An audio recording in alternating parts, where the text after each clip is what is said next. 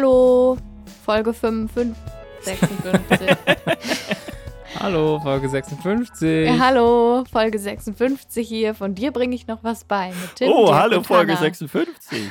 hallo, danke, hallo. Das ist ja eine Überraschung, dass Das du kurz toll. nach Weihnachten hier noch vorbeigeschaut hast. Ja. So zwischen den Jahren, Ja. wie man so schön sagt. Sehr gerne, kein Ja? Problem, Leute. Ja, toll, dass du dir die Zeit genommen hast. Toll, dass ihr euch die Zeit genommen habt. Ich meine, ich weiß keine Ahnung, wann ihr uns hört jetzt hier gerade. Vielleicht ist es schon Neujahr. Vielleicht, warte mal, Es ist schon 2021. ist schon so? Warte mal, wann Ja, geht ja. die Folge online? Am 2. Schon im Ja. neuen Jahr? Ersten. Ja. Das ist ja abgefahren. Frohes Neues. Frohes Neues, genau. An alle zusammen. Ey, und Leute, ihr werdet es nicht glauben, aber wir reden nicht über Neujahrsvorsätze. Oh, ich bin ein bisschen, ich habe auch noch keine gemacht. Es ist ja du auch hast noch keine also- gemacht, das wundert mich jetzt. nachweislich nicht sinnvoll.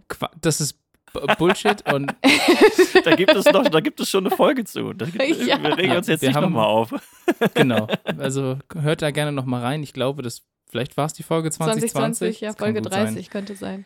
Ja, aber das Thema ist durch. So wie ihr hoffentlich auch jetzt im, mit 2020 durch seid. Einem spannenden Jahr, in dem ihr aber trotzdem vielleicht auch viel gelernt habt. Vielleicht Von auch uns. dank uns. Genau. Vielleicht. Wäre wär schön.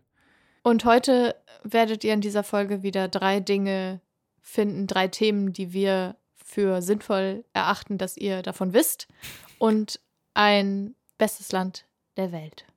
The stage is yours, Dirk. Aber hattest du nicht noch was mitgebracht, Hannah? Hast Ah, fuck. Stimmt. Ja, habe ich vergessen. Noch, also, Ja, ich, ich wollte dazu sagen, ich habe ja vor zwei Folgen den Hassbeitrag gemacht über den BH, den ich mir über den Rucksack aufschiebe.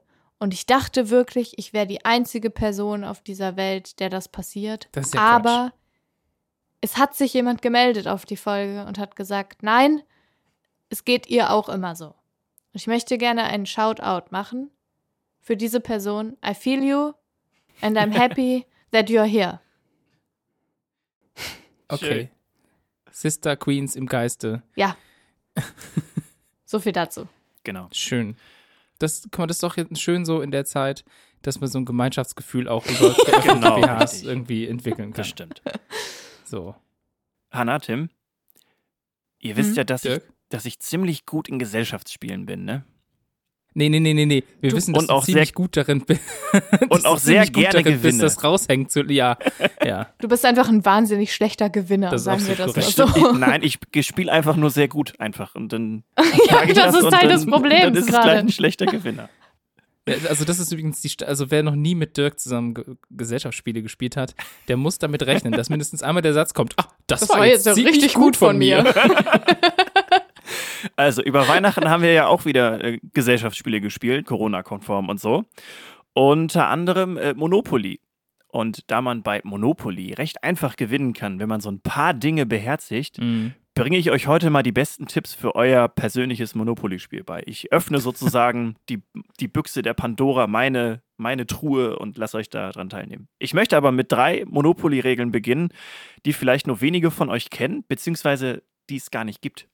So, wir haben nämlich mal uns die Regeln genau angeguckt und es gibt so viele Regeln, von denen wir alle irgendwie nicht wussten, dass es sie gibt. Wir fangen einfach mal mit den Zinsen an. Wenn man äh, eine Straße mit einer Hypothek belastet, bekommt man ja die Hälfte des Wertes der Straße von der Bank zurück. Wenn man aber diese Hypothek wieder auflösen muss oder will, dann muss man 10% Zinsen zurückzahlen und die Hypothek halt auch wieder. Oh, das wusste ich nicht. Siehst Das hätte ich nie so gespielt.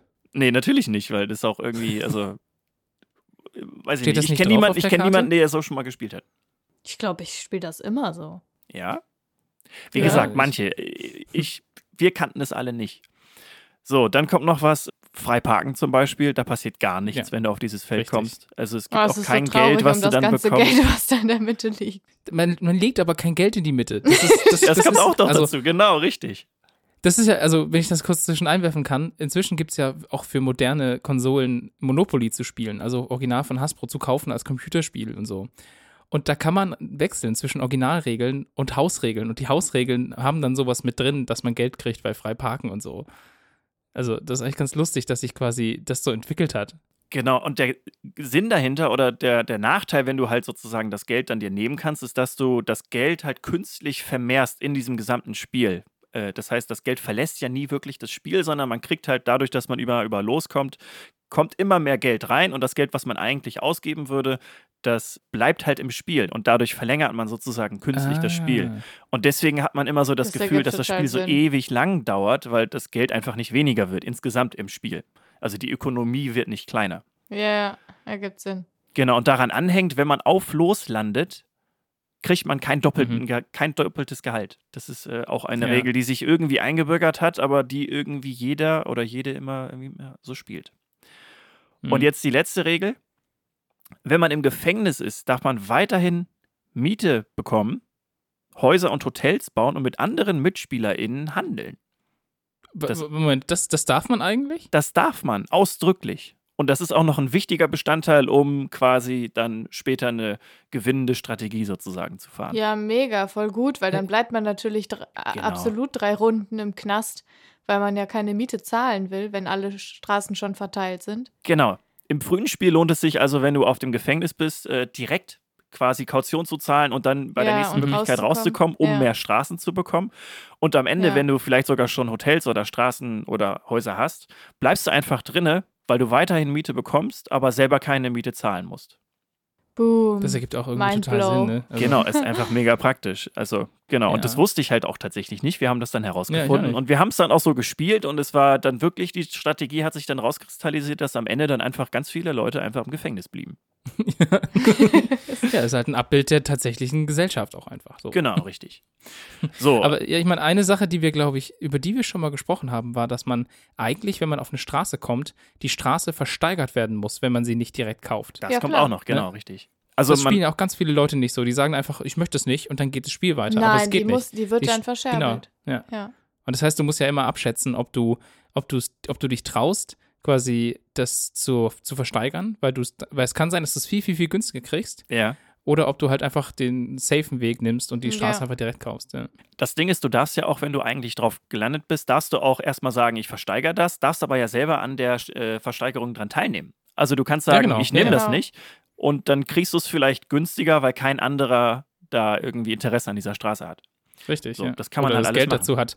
Das ist das Praktische, wenn du quasi sehen kannst, wie viel Geld die anderen haben, weil dann siehst Ja. du, keiner kann sich die Straße eigentlich richtig leisten oder jemand hat so wenig Geld, dass es, Ja. dass es sich nicht lohnt und dann sagst du, ja, ich versteigere die jetzt und dann kriegst du sie halt für 100 Euro oder Dollar oder wie Ja. heißt das, Monopol weniger. Es kommt, also wir haben das mit D-Mark gespielt, aber auch da habe ich einen Tipp, einfach das Geld aufeinander stapeln und die einen günstigen Schein einfach oben liegen haben, sodass niemand weiß, wie viel Geld du hast.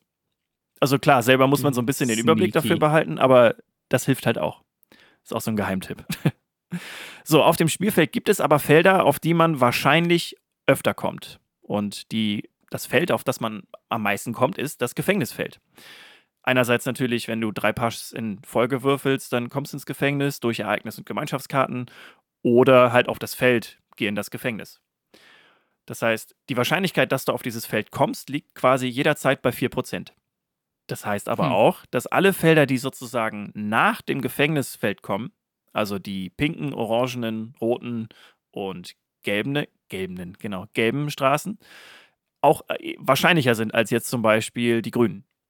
Ja, was ja aber den Würfeln liegt, dass man, weil man zwei äh, Sechserwürfel hat. Und damit ist halt der Durchschnittswert bei sechs oder sieben, ne? Weil Genau. Man, ich weiß gar nicht, zu sehen, ja. Also die 7 würfelt man am wahrscheinlichsten, weil es da halt die meisten Kombinationen gibt. Dann folgt halt die 6 und die 8, dann die 5 und die 9 und so weiter. So, die Straße, auf die man am zweitmeisten kommt, wisst ihr das zufällig? Könnt ihr das erahnen? Ähm, wahrscheinlich, ist das nicht vielleicht gleich nach los oder so? Nee. Weil das, hm, nee. Achso, Äh, du meinst hm. quasi, dass dadurch, dass alle am Anfang auf Los starten und dann würfeln, oder? Nee, dieses Ereignis, dieses irgendwie, es gibt doch so ein Feld, auf das man kommt, da was irgendwie drei Felder nach los ist, Du wo man meinst- ständig hingeleitet wird. Genau, Du meinst diese genau. Steuern, du meinst die Umsatzsteuer oder so? Oder Ja, die ja, genau. Ja, Gibt es da nicht ganz viele. Ereigniskarten, die sagen, hier geht so äh, Umsatzsteuer oder Ja. sowas? Ja, die gibt es. Es gibt aber auch die Karte, gehe zum Opernplatz. Und dadurch, dass der Opernplatz relativ kurz hinter dem Gefängnis ist, ist der Opernplatz die zweitmeiste Straße, auf die man landet.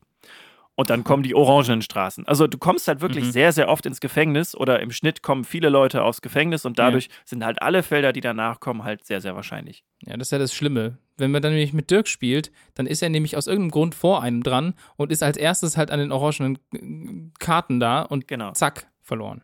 Zack, verloren, genau, richtig. Also da ist es wirklich wichtig, da halt diese Straßen, also orange, rot oder halt gelb zu haben. Einfach dadurch, dass man da einfach öfter hinkommt. Das kann ich auf jeden Fall jetzt schon mal so sagen. Was auch eine wichtige Rolle spielt, das sind die Kosten der Häuser. Also die ersten Häuser des ersten Viertels kosten 1000 D-Mark. Im zweiten Viertel sind es dann 2000 D-Mark, im dritten Viertel sind es 3000 D-Mark und im vierten Viertel 4000 D-Mark. Und dadurch, dass halt die letzten Straßen, also die orangenen, die gelben und die blauen zum Beispiel, also die, die Parkstraße und die Schlossallee, die kosten genauso viel wie die Straßen davor, geben aber mehr Miete. Das heißt, man sollte im Zweifel dann immer die letzten Straßen hinteren dieses zuerst Viertels bauen. zum Beispiel haben. Genau, Mhm. richtig. So, und dann gibt es auch noch einzelne Straßen, die lohnen sich irgendwie so gar nicht. Also das sind zum Beispiel die ersten beiden braunen. Da ist der Return on Ja. Investment halt so niedrig, weil du halt wirklich Ja. du bezahlst halt ein Haus und du kriegst halt wirklich fast nichts wieder. Da lohnt es sich eigentlich gar nicht, die zu kaufen. Und was man auch nicht meinen mag, ist die sind die letzten beiden Schlossallee. Straßen, Ja. Schlossallee und Parkstraße, weil auch da wieder die Häuser sehr teuer sind und man relativ selten draufkommt. Ja, es gibt diese Karte, gehe direkt zur Schlossallee, aber ja, Aber es ist halt Ist wirklich selten. brutal. Also wenn du dann drauf kommst, dann bist du halt in einem Zug pleite. genau richtig. Also die lohnt es sich Also auszubauen, wenn man halt wirklich schon andere Straßen irgendwie hat, auf die Leute halt recht häufig kommen, sodass man dann mit den letzten beiden Straßen dann den Todesstoß sozusagen geben kann. Schlimm. Schlimm ist das. Also kann man jetzt noch mal kurz zusammenfassen, dass man recht früh eigentlich wirklich alle Straßen kaufen sollte, die man irgendwie bekommt, um dann halt irgendwie später mit denen zu handeln und dann sinnvollerweise dann halt orangene, rote und gelbe zusammen hat. Ja, sodass man halt da dann am wahrscheinlichsten halt draufkommt. Und dann gibt es noch eine kleine Info, dass der Sweet Spot von dem Return of Investment bei drei Häusern liegt. Das heißt, es lohnt sich ab dem vierten Haus eigentlich nicht mehr großartig was mehr da reinzubuttern, äh, weil äh, man dann nicht mehr großartig viel mehr dazu bekommt. Und bei drei Häusern ist es quasi optimal. Genau, was Hanna, was du schon am Anfang meintest, wenn man ins Gefängnis kommt, sollte man drinnen bleiben, wenn man schon viele Straßen und Häuser hat, damit die Leute dann einfach draufgehen und man dann einfach Miete kassiert. Und früh sollte man einfach sich schnell rauszahlen, damit man dann einfach weitere Straßen kriegt. Und was auch noch ganz wichtig ist, es gibt eine begrenzte Anzahl an Häusern. Das heißt, wenn alle Häuser leer sind, kann niemand anderes mehr Häuser bauen. Wir hatten jetzt zum Beispiel einmal den Fall, dass ich auf den orangenen Straßen natürlich vier Häuser hatte und äh, meine Schwester keine Häuser mehr bauen konnte, weil es einfach keine mehr gab. Und ich habe dann auch absichtlich keine Hotels gebaut, damit sozusagen die gesamten Häuser dann nicht mehr im Spiel sind. Und genau, weil ich ein Weil Arsch du, bin. weil du einfach auch Das gemein ist- zu deiner kleinen Schwester das sein ist einfach willst. der Grund, warum wir mit Dirk nicht mehr spielen. Ja. Aber soll ich euch sagen, wer gewonnen hat? Deine Meine- Schwester? Meine kleine Schwester, genau. Ja. Also Verdient das alles. auch. Ja, Ja, ich hatte tatsächlich nur die thing, so. orangenen Straßen und das war dann wahrscheinlich zu, also zu, zu konzentriert einfach nur so auf diese Straßen so. Aber die sind einfach auch Teil eines siegreichen Spiels. So, und ich hoffe, euch jetzt äh, einen kleinen Einblick in, in die beste Strategie von Monopoly zu geben, sodass ihr dann beim nächsten Mal, wenn ihr das spielt, auch so ein Arsch sein könnt und dann äh, gewinnt. Ja, also, ja, du hast ja quasi eigentlich auch noch einen weiteren Punkt erzählt, den du jetzt gar nicht explizit genannt hast, und zwar, dass sich die reichsten Familien das einfach untereinander selber zuscheffeln. Es ist eigentlich egal, ob deine Schwester gewinnt oder du, Hauptsache, die Das stimmt, genau, richtig. Wenn es in der Familie Ja. bleibt, dann ist es ja okay. Stimmt, hast recht. So ist es nämlich.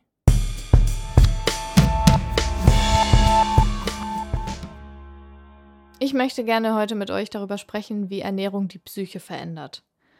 Und das ist eigentlich ein richtig schlimmes Thema, finde ich, weil ich alle Themen, die mit Ernährung zu tun haben, generell total schwierig finde. Zum einen, weil mein Privileg halt als weiße, dünne Frau wirklich immens ist. Also in dieser ganzen Stereotypen, Schönheitsideal, Gesellschaft und ähm, ja, ich auf keinen Fall irgendwie belehrend bezogen auf Körperformen hier rüberkommen will, aber darum soll es halt auch überhaupt nicht gehen. Also Gewicht und Körpergesundheit. Also es sei denn, man zählt das Hirn auch zum Körper dazu, was Sinn ergeben würde, aber Ja. ihr wisst, was ich meine. Soll hier eigentlich kein Thema sein. Zum anderen, weil alles so übersättigt ist mit Diäten und Ernährungsumstellungen und man ja quasi jeden Tag eine neue Art zu fasten vor die Füße gelegt bekommt, Mhm. die irgendwie sinnvoll ist und Oder weniger sinnvoll. weniger Angeblich sinnvoll, sinnvoll ist. ist, ja. Und ja, ich will heute halt mal trotzdem versuchen, über diese Thematik zu reden, ohne dabei über Schönheitsideale und Fettshaming irgendwie sprechen zu müssen oder da ja, das zu befeuern und möchte lieber über psychische Gesundheit und das Hirn sprechen. Und dazu kann ich nur sagen, du bist, was du isst, ist ja so ein total plakativer, blöder Satz. Aber der ist irgendwie wahrer, als ich bisher gedacht habe, weil die Ernährung verändert nicht nur den Körper, indem zum Beispiel Herzinfarkte oder Schlaganfälle durch übermäßigen Konsum bestimmter Lebensmittel befördert werden, sondern bestimmtes Essen ruft halt auch Entzündungsvorgänge im Gehirn hervor, durch die die Kommunikation zwischen Nervenzellen behindert wird, was halt zu Gedächtnisstörungen und vor allem auch zu Depressionen führen kann. Schuld daran sind vor allem so industriell hergestellte Transfette, also die findet man halt so in frittierten Lebensmitteln vor allen Dingen. Also das ist alles Fett, was halt so super hoch erhitzt wurde und das findet man also halt in Pommes und Chips und Keksen und allem anderen, was halt durch die Fritteuse irgendwie gebraten wird oder auch wenn man super hoch erhitzt in der Pfanne, also wenn man einfach sehr heiß, sehr scharf anbrät und das ist halt schwierig fürs Gehirn, weil es eben zu Depressionen führen kann. Auch Zucker ist problematisch für das Gehirn, das wissen wir vermutlich sowieso alle schon, also dass das halt einen Suchtfaktor hat und dass halt das Suchtzentrum auch angeregt wird, wenn man viel Zucker konsumiert und dass man einen richtigen Entzug hat, wenn man mal Zucker fastet. Und alle, die das schon mal gemacht haben, well done. Es ist nämlich echt richtig ätzend. Und das muss ja erstmal aber gar nicht so schlimm sein. Also so eine kleine Sucht im Gehirn. Aber jedes Mal, wenn wir halt Zucker essen, schüttet unser Körper Insulin aus, um eben den Zucker verarbeiten zu können. Und wenn wir zu viel Zucker essen, dann hebt der Körper die Insulinproduktion halt an. Und deswegen ist es halt in zuckerfreien Phasen so, dass es viel schneller zu relativen Unterzuckerung kommt. Und relativ in dem Sinne, weil unser Körper braucht den Zucker ja eigentlich nicht, aber er ist halt dran gewöhnt, sodass es sich eben wie eine Unterzuckerung anfühlt. Ah, Und besonders betroffen von diesen relativen Unterzuckerungen ist dann halt das Gehirn, weil unsere Gehirnzellen funktionieren nur, wenn sie ausreichend Glucose geliefert bekommen. Und das Gehirn fordert also ständig neue Energie, um die hohen Schwankungen auszugleichen, wenn man viel Zucker konsumiert. Und das führt halt dazu, dass sich der gesamte Stoffwechsel des Gehirns verändert und damit auch die Bereitstellung von bestimmten Überträgerstoffen, die für die Stimmung zuständig sind. Und damit meine ich halt zum Beispiel das Serotonin, das kennt ihr vielleicht noch aus anderen Folgen. Da habe ich schon mal drüber gesprochen, das ist eben dafür zuständig, dass wir ausgeglichen sind und die Angst wird eingeengt und so weiter. Und depressive Menschen haben oft einen Serotoninmangel, sodass halt Antidepressiva hauptsächlich versuchen, diesen Mangel auszugleichen. Und es ist gar nicht so einfach. Es geht aber halt zu einem gewissen Grad auch über die Nahrung. Und ich will damit halt auch unter keinen Umständen sagen, dass man, wie Julia Engelmann behauptet, Depressionen mit Grapefruit zum Frühstück heilen kann. Also, weil das geht natürlich nicht. Aber wenn wir halt von einer Person ausgehen, die eine gesunde Psyche hat, dann kann man eben mit bestimmten Lebensmitteln die Stimmung heben und mit anderen eben senken. Hm. Und die Transfette, die senken die Stimmung eben, wie ich schon beschrieben habe, und können halt zu depressiven Verstimmungen führen. Und es gibt eben Lebensmittel, die den Serotoninspiegel erhöhen. Und das passiert, indem man zum Beispiel Eiweiße zu sich nimmt, die Tryptophan enthalten. Weil Tryptophan ist eine Vorstufe des Serotonins und es ist eine Aminosäure, die die Blut-Hirn-Schranke halt überwinden kann, also dann im Hirn landet und die Serotoninproduktion anregt. Und wir werden halt besser gelaunt. Also nicht von Depressionen geheilt, sondern wir werden besser gelaunt.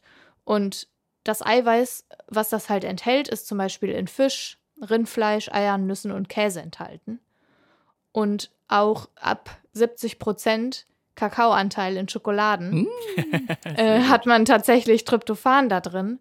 Und zusätzlich sogar auch noch Magnesium und Phenethylamin. Und die regen sogar die Produktion von Dopamin an. Und Dopamin ist ja das Glückshormon schlechthin. Also es gilt ja auch immer, esst alles in Maßen, tralalala, wenn man mal frittierte Sachen isst, kein Problem.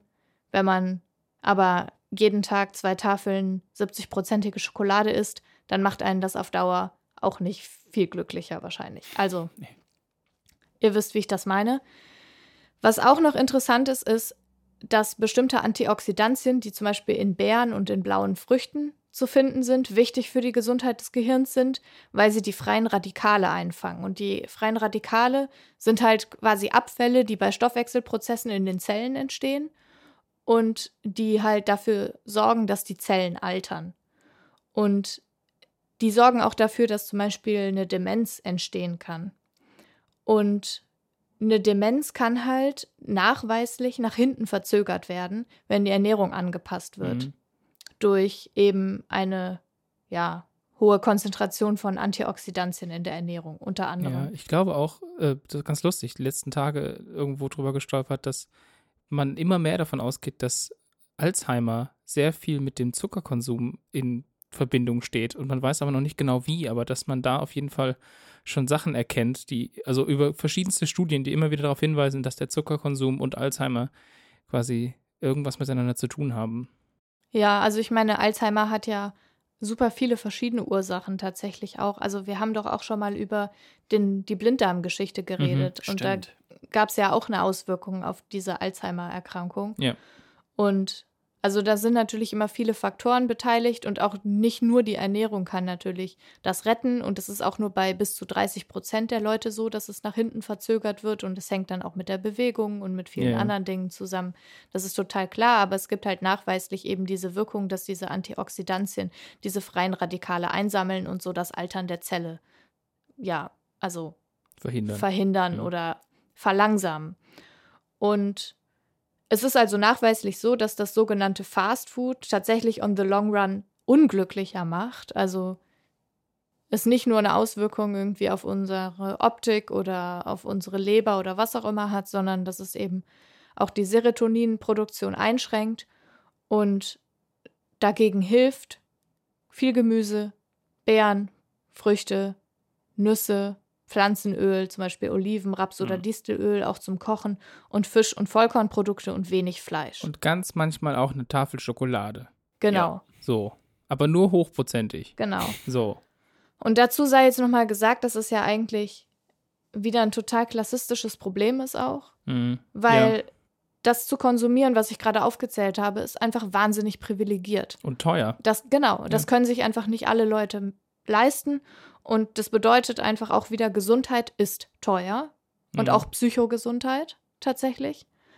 Auch wenn wir eine, ja, also alle eine Krankenversicherung haben, bedeutet das halt nicht, dass unsere Psyche gesund sein kann, weil eben die Ernährung nicht gewährleistet ist, so wie sie sein sollte.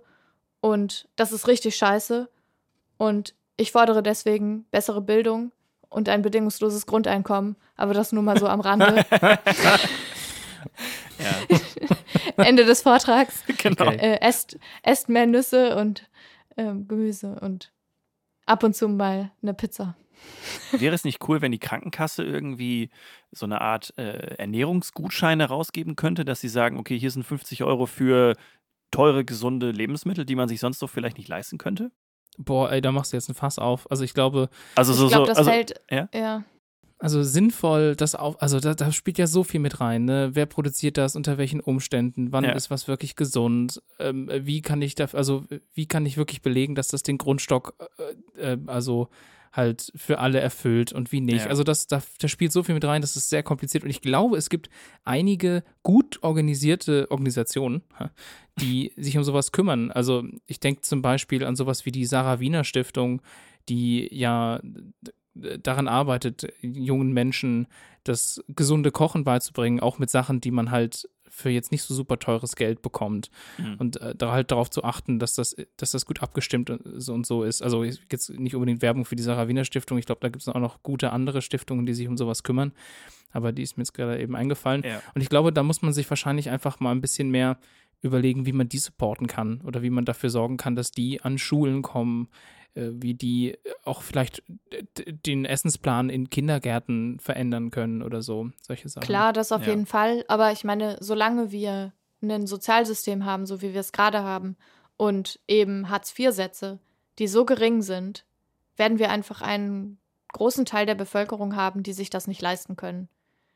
Unabhängig Ja, von ja. der Bildung. Also, Ja, weil, ja. also, es ist ja nun mal wirklich so, super viele Leute behaupten immer, dass Selbstkochen günstiger ist, als Fertigware zu kaufen.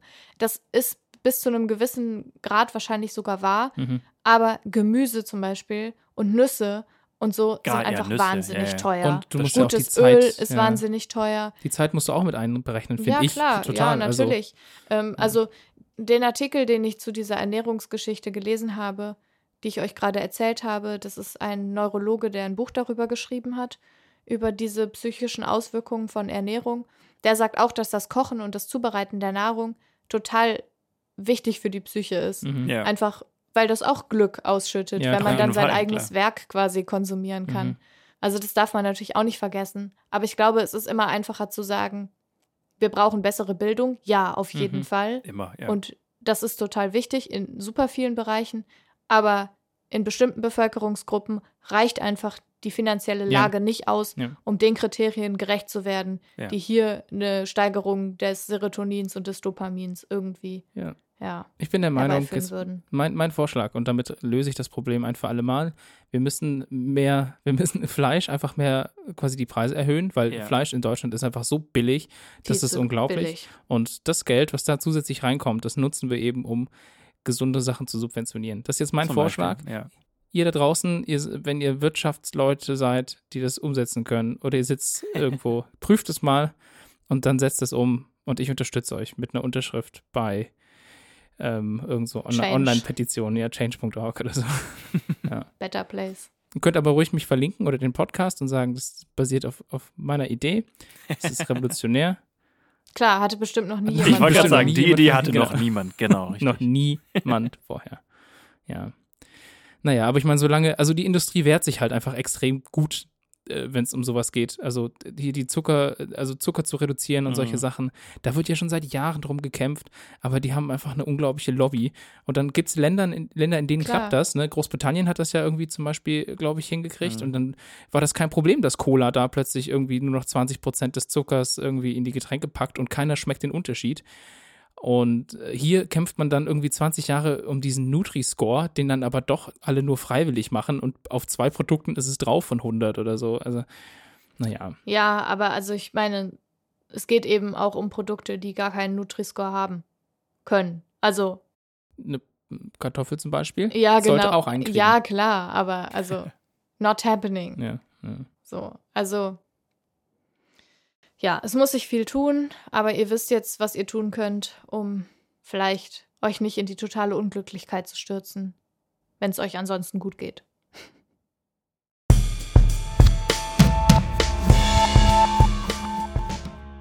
Im Jahr 1919 entschied die kaiserliche Hochseeflotte des Deutschen Reiches, 74 Schiffe und somit eigentlich den Kern der gesamten deutschen Marine selbst zu versenken, als die Schiffe kurz vor der Unterzeichnung des äh, Versailler Vertrags nördlich von Schottland im Scapa Flow, also ich glaube einfach so heißt das, an die Alliierten übergeben werden sollten.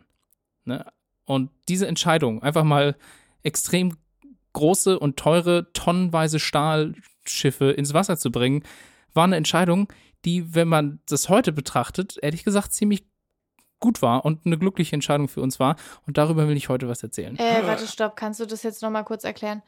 Warum wollten sie die Schiffe versenken? Na, wahrscheinlich, Okay, weil in also- dem Vertrag stand, dass man, dass die dann an die Gegner übergingen, zum Beispiel, oder? Genau. Das, also das, also es war quasi ein taktischer. Ja.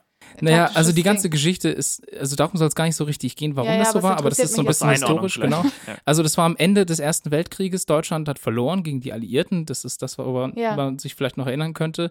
Und es war quasi geplant, dass die Schiffe an die Alliierten übergeben werden. Die wurden quasi Die deutschen Schiffe. Die deutschen Schiffe, genau. Und die wurden dann quasi, die Leute sollten, also die, die Schiffe, soll, da sollte das Zeug runter, die Sachen weggebracht werden, die Waffen runter und so. Und dann sollte die an die Alliierten übergehen. Und das sollte dann halt nördlich von Schottland passieren. Und dann gab es so ein bisschen hin und her. Und der Befehlshaber damals, der dachte, oh je, die Verhandlungen von Versailles laufen so, dass das eigentlich nicht drauf hinausläuft, dass die Schiffe tatsächlich gut übergeben werden und so weiter und hat sich dann entschieden, dass wir sie lieber versenken, als dass sie der, äh, also der ist davon ausgegangen, dass der Krieg wieder losgeht und hat dann Ah. gesagt, dann dürfen die Schiffe aber nicht der Marine, äh, also der feindlichen Marine in die Hände fallen, ohne dass die kaputt sind und hat dann einfach gesagt, wir versenken die und hat dann, wie gesagt, also Ach so, Die weil 74. die Furcht da war, dass sie gegen sie quasi wieder verwendet würden. genau. Okay, alles klar. Ja, also lagen ab 1919 und li- liegen da teilweise immer noch riesige Schiffe nördlich von Schottland. Und das ist gut für die Ozeane, oder was? Wir kommen dazu, warum das gut ist. Okay. So.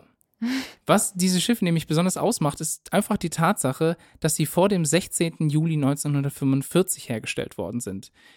Ich weiß jetzt nicht, ob das ein Datum ist, das bei irgendjemand von euch besonders klingelt, Warte aber mal. an diesem Tag nämlich, ja, überleg mal, Dirk. Wann war, was, welcher Tag? 16. Juli 1945.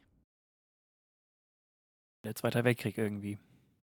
An diesem Tag wurde nämlich morgens um 5.29 Uhr und 45 Sekunden in der Jornada del Muerte Wüste, ich, auch hier wieder, ich schätze mal, es wird halbwegs richtig sein, in New Mexico, USA, der erste atomare Sprengsatz jemals mit dem Namen Gadget gezündet. Mhm. Dieser Test, also auch als Trinity-Test bekannt, ist der Beginn des atomaren Zeitalters und damit auch der Beginn der Zeit, in der die Luft auf der ganzen Welt eine andere ist. Weil Tests wie diese oder auch die Bomben in Hiroshima oder Nagasaki oder auch Dinge wie ähm, der Reak das Reaktorunglück von Tschernobyl haben nämlich dafür gesorgt, dass seit 1945 nuklearer Niederschlag in unserer Atmosphäre zu finden ist. Also das heißt, wir finden überall auf der ganzen Welt radioaktive Elemente wie zum Beispiel Kobalt 60 und diese sind für Menschen in den Mengen eigentlich ungefährlich, wenn die einfach so als Partikel da rumfliegen, aber sie sind halt nun mal da und sie machen eine Sache besonders gut und zwar strahlen.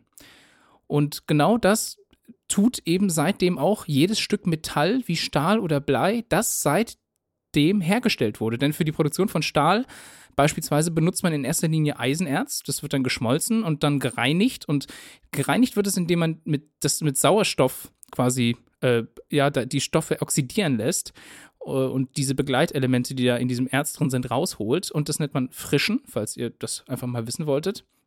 Und also von der Vollständigkeit halber her, Stahl ist eine Legierung aus Eisen und Kohlenstoff und wenigen anderen Elementen, bei der der Kohlenstoffanteil nicht so hoch sein darf, so um das mal definiert zu haben. Aber ihr habt ja gemerkt, dass Sauerstoff halt hier eine Rolle spielt bei der Produktion und zwar eine wichtige. Und wenn dieser Sauerstoff eben aus der strahlenden Atmosphäre kommt, dann strahlt halt auch der Stahl. Und das ist für viele Anwendungen total uninteressant. Also unsere Autos und Häuser und andere Konstruktionen sind aus diesem strahlenden Stahl gebaut ohne uns zu schaden. Äh, Bananen strahlen ja auch, das wissen ja auch viele, dass äh, in Bananen ein relativ hoher äh, strahlender Anteil ist.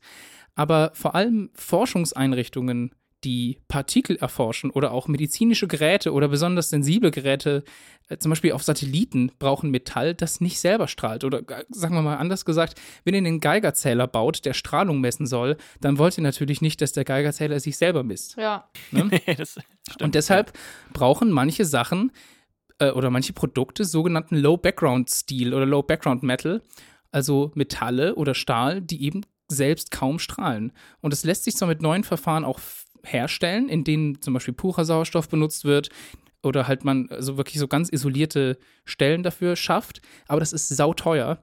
Und daher bedienen sich viele ForscherInnen und IngenieurInnen-Teams etwas viel billigerem und das sind eben noch herumliegende Metallerzeugnisse, die vor Ja, 1945 hergestellt worden sind. Beispielsweise eben unsere alten kaiserlichen Marinenschiffe. Ach was. Ja. Ja. Ja, und teilweise werden auch alte römische Galeeren auseinandergefriemelt und äh, gefundene römische Münzen werden eingeschmolzen, um halt besonders wenig strahlendes Material herzustellen, was teilweise zu großer Kritik unter ArchäologInnen führt. Äh, Ja, Klar. ja, kann man sich natürlich überlegen. Ich meine, der Demand ist nicht so extrem groß. Also diese Sachen brauchen nicht so viel, aber eigentlich auch so Chips, Computerchips, Mikrochips, das ist besser, je weniger die strahlen. Aber es gibt, naja, es gibt auch erstens gibt es noch ziemlich viele rumliegende Schiffe. Das ist die eine Sache, was eigentlich ganz lustig ist. Also auch einige Kriegsschiffe, so amerikanische Kriegsschiffe, die irgendwo rumliegen, sind teilweise zum Großteil noch mit äh, Stahl vor 1945 erschaffen worden. Also es ist so ein bisschen wie Recycling. Du musst jetzt wieder rausholen, damit du den Stahl wieder verwenden kannst. Und der Demand ist auch nicht so extrem groß, wie gesagt. Und noch eine andere Sache, so die gute Nachricht. Das Problem wird nicht mehr allzu lange existieren. Weil es gab, ich glaube, es war schon 1962 oder so, da gab es schon die ersten Verträge, die das Testen von Atomwaffen verboten haben. Mhm. Und damit ist die Anzahl von Kobalt-60-Partikeln über die Zeit und auch bis heute immer, immer weniger geworden. Und die Atmosphäre wird also quasi immer weniger strahlen, sodass auch der Stahl, der heute und in Zukunft produziert wird, immer weniger strahlt und immer weniger problematisch ist. Aber jetzt gerade ist der Demand noch da und also äh, für eben dieses Low-Background-Stil. Und ja, da bedient man sich eben solcher alten Schiffe. Ich finde das so krass. Ich hatte überhaupt nicht auf dem Schirm. Also ergibt ja total Sinn, dass seit der ersten atomaren Tests äh, Ja. eigentlich sich alles verändert hat bei uns. Aber ich habe halt einfach noch nie darüber nachgedacht. Ja, Dass das, das ist so krass, ist. Ja, das dass man das so stimmt. Ja. nachweisen kann, ja. Äh, und das ist natürlich total scary irgendwie. Mhm. Und andererseits, es gibt ja wirklich so wahnsinnig viele Schiffwracks, die rumliegen. Und es gibt ja auch Streitereien immer noch, weil Deutschland ja aufgefordert wird, seinen Scheiß wieder einzusammeln.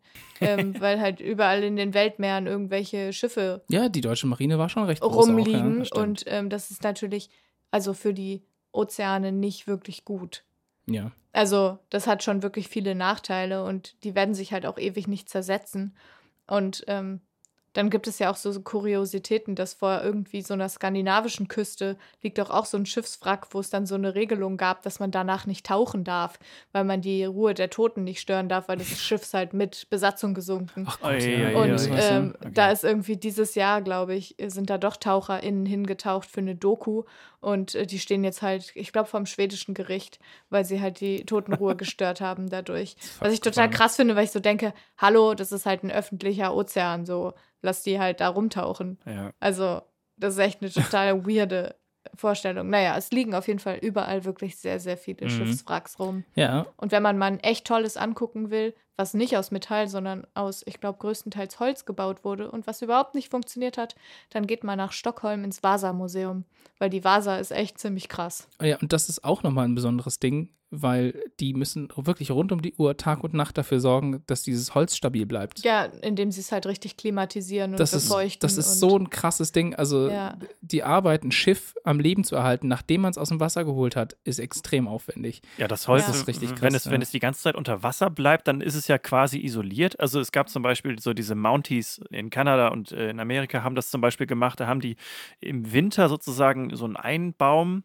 quasi komplett unter Wasser gesetzt Mhm, und ja. unter Wasser blieb das dann isoliert. Das, der See äh, ja, fror quasi zu und äh, im Frühling hat man dann quasi das Schiff wieder oder das Boot wieder rausgeholt und das Holz war noch perfekt. Aber sobald es halt an Sauerstoff kommt, ist es halt wirklich Genau, schwer und deswegen schwierig. ist es da dann wahrscheinlich ja dann nochmal mehr so.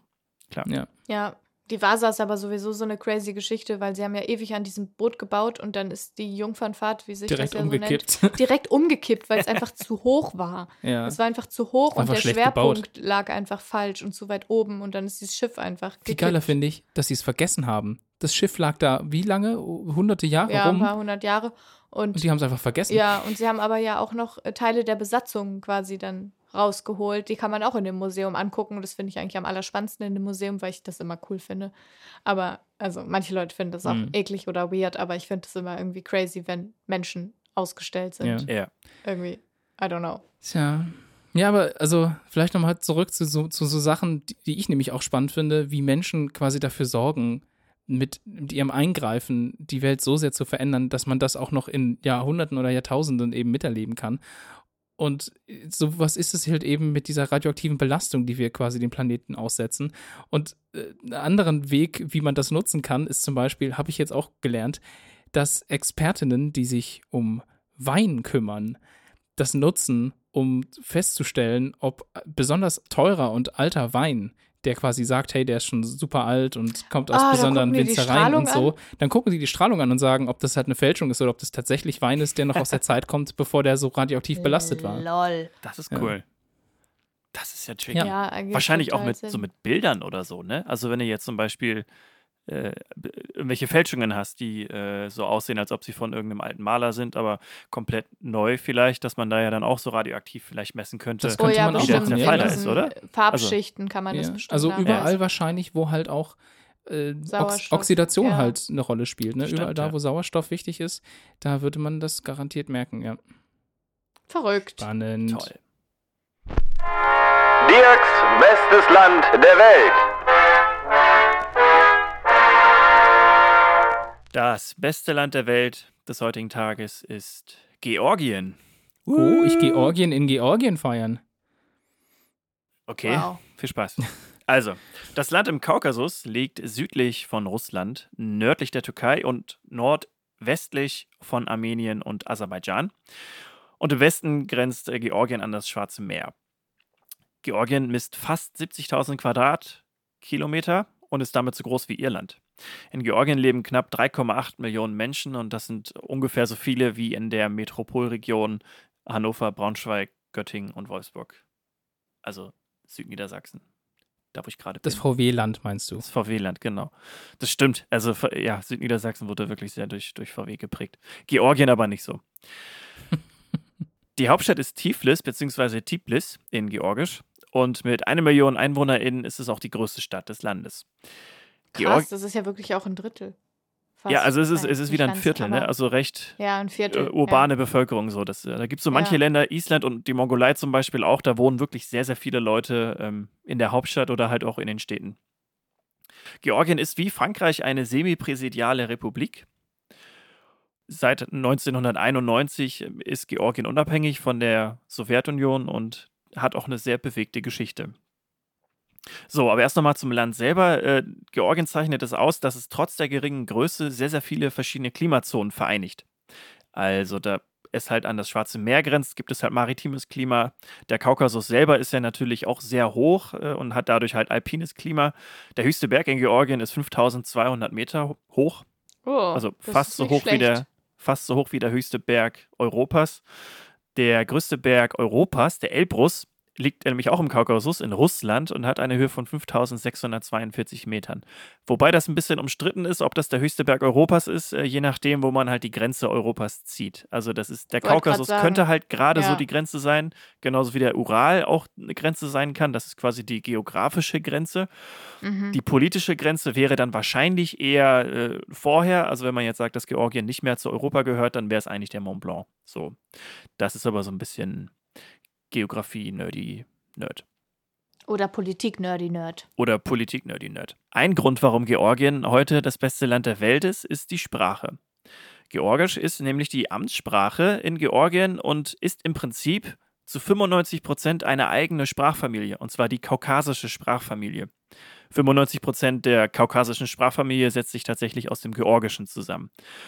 So, und das Georgische sieht ganz interessant aus, also so ganz geschwungen, hat quasi nichts mit irgendwie einer lateinischen Schrift zu tun, aber auch nichts mit dem Kyrillischen, sondern vielleicht eher so eine Mischung. Und diese Sprache besteht aus 33 eigenen Buchstaben und auch teilweise einmaligen Rachenlauten, die ich jetzt besser nicht versuche nachzumachen. Oh, schade. Ja, nee, besser nicht. So, das hat allerdings zum Nachteil, dass außerhalb des Kaukasus diese Sprache fast gar nicht gesprochen wird. Äh, klar, wo sollten auch dann andere die Sprache sprechen so.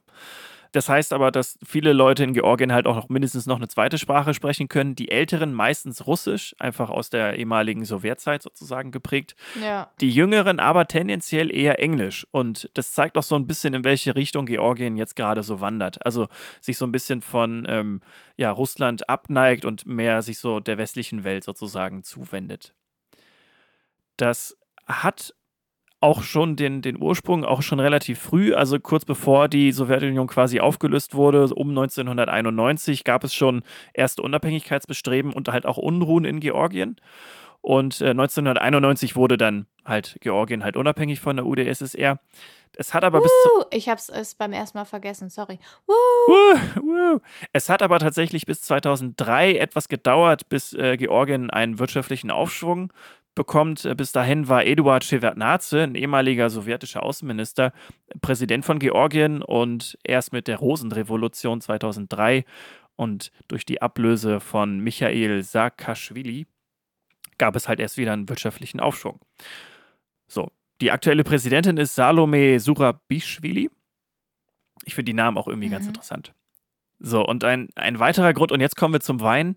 Warum Georgien das beste Land der Welt ist, ist, dass der Wein höchstwahrscheinlich vor 8000 Jahren in Georgien erfunden wurde. Also die ersten Oh. weinähnlichen Getränke wurden in Georgien sozusagen äh, gebraut, gewinzert und dann durch äh, alte griechische Kolonialisten nach Europa wieder zurückgebracht. Oh. Also nicht zurückgebracht, sondern Oh. quasi erst äh, äh, ja, präsentiert sozusagen.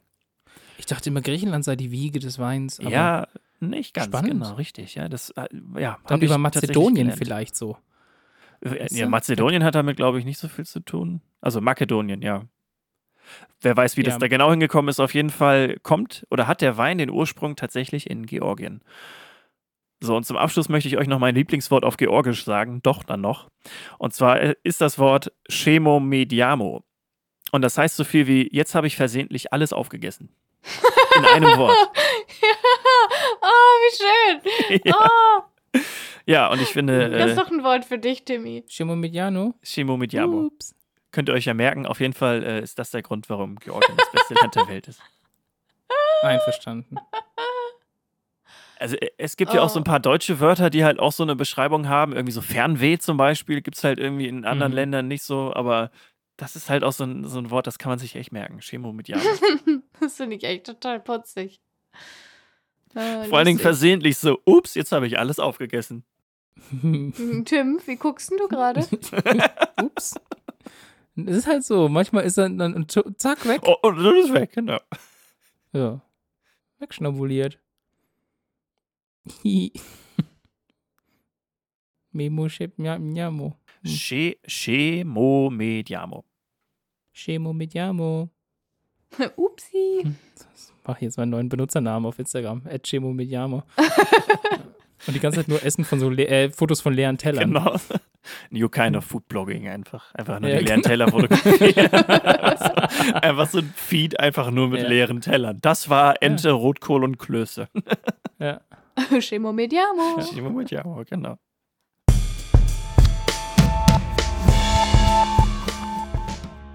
Und mit diesem schönen Wort haben wir euch ja quasi auch schon empfangen als Titel dieser Folge. Was wir nur nicht wussten, aber also ja schon. Ja, also, aber jetzt wissen wir es auch. Also, Damit endet die Folge Chemo mit Jamo. ja, schön, dass ihr wieder dabei wart. Genau. Seid- Vielen Dank, dass ihr zugehört habt. Und jetzt genießt erstmal noch die paar Tage im neuen Jahr, bevor der ganze Stress wieder losgeht. Ähm, Der Also, äh, Corona-Stress. und so. Lockdown ist doch noch bis 10. ne? Eigentlich offiziell. Ja, aber Ach so, das Lock- wird stimmt, ja, das wird ein ja paar Tage länger Lockdown, dauern. ja. Das wird ja länger dauern. Hoffen. Also, ich hoffe, dass die das noch Ja, länger ja. machen, weil das alles andere wäre echt total unsinnig. ja, aber bis wir uns impfen lassen können, vergeht auch bestimmt noch zwei Jahre. Ja, das sowieso. Naja, Aber äh, anyway, auch im Lockdown kann alles stressig sein. genau. Also Lasst euch nicht stressen. wir. Genau.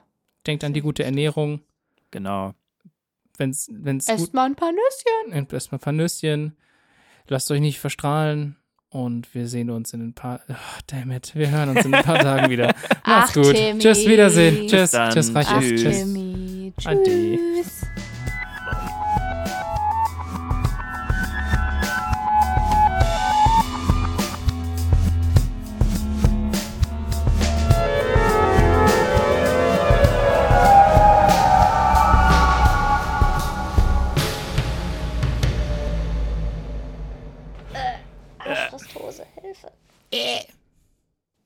Vulvafristhose. Ah, Wohl, Vulva Fristhose. Okay. ist Das klingt wie, unangenehm. eine, wie so eine Krankheit. Oh nein, ich leide an einer Vulvafristose. Das ist echt Ja, feines gut. Zeug.